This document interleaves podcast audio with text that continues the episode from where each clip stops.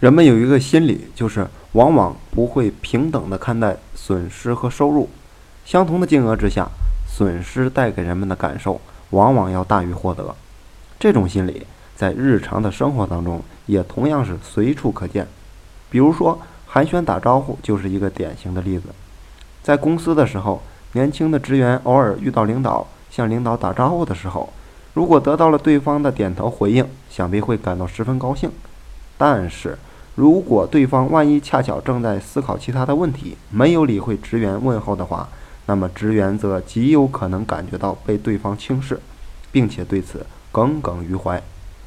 由此可见，寒暄打招呼方面，比起得到回应的喜悦，被无视的不满，也许更会让人记忆深刻。其实，顾客与便利店员工之间的关系也同样是如此。有的时候，一声热情的打招呼和问好，也许能够给顾客带来心理上的愉悦感。除了寒暄打招呼之外呢，便利店里的备货、产品的品质、服务的质量等一切环节都是如此。当顾客在店里找不到他最想购买的产品的时候，虽然可以选择其他的替代品，但是比起来买到原定产品的满足，这种买不到所造成的失望，更加让他们印印象深刻。如此反复出现这样的情况，那么终将会流失顾客对便利店的忠诚度。另外呢，如果便当的口味差强人意，那么比起来味道可口的喜悦，这种不够好吃的不满足感，同样会让顾客印象深刻。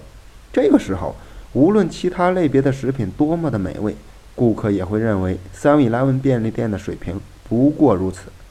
进而失去了对我们的信任。维系顾客的忠诚度的难点就在于此。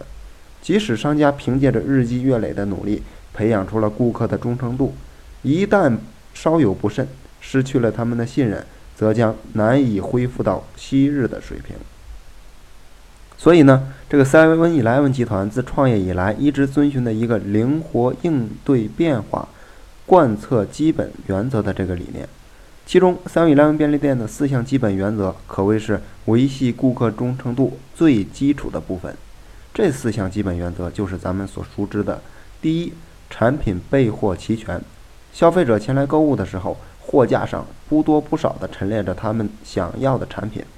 第二点，鲜度管理，保证产品足够的新鲜；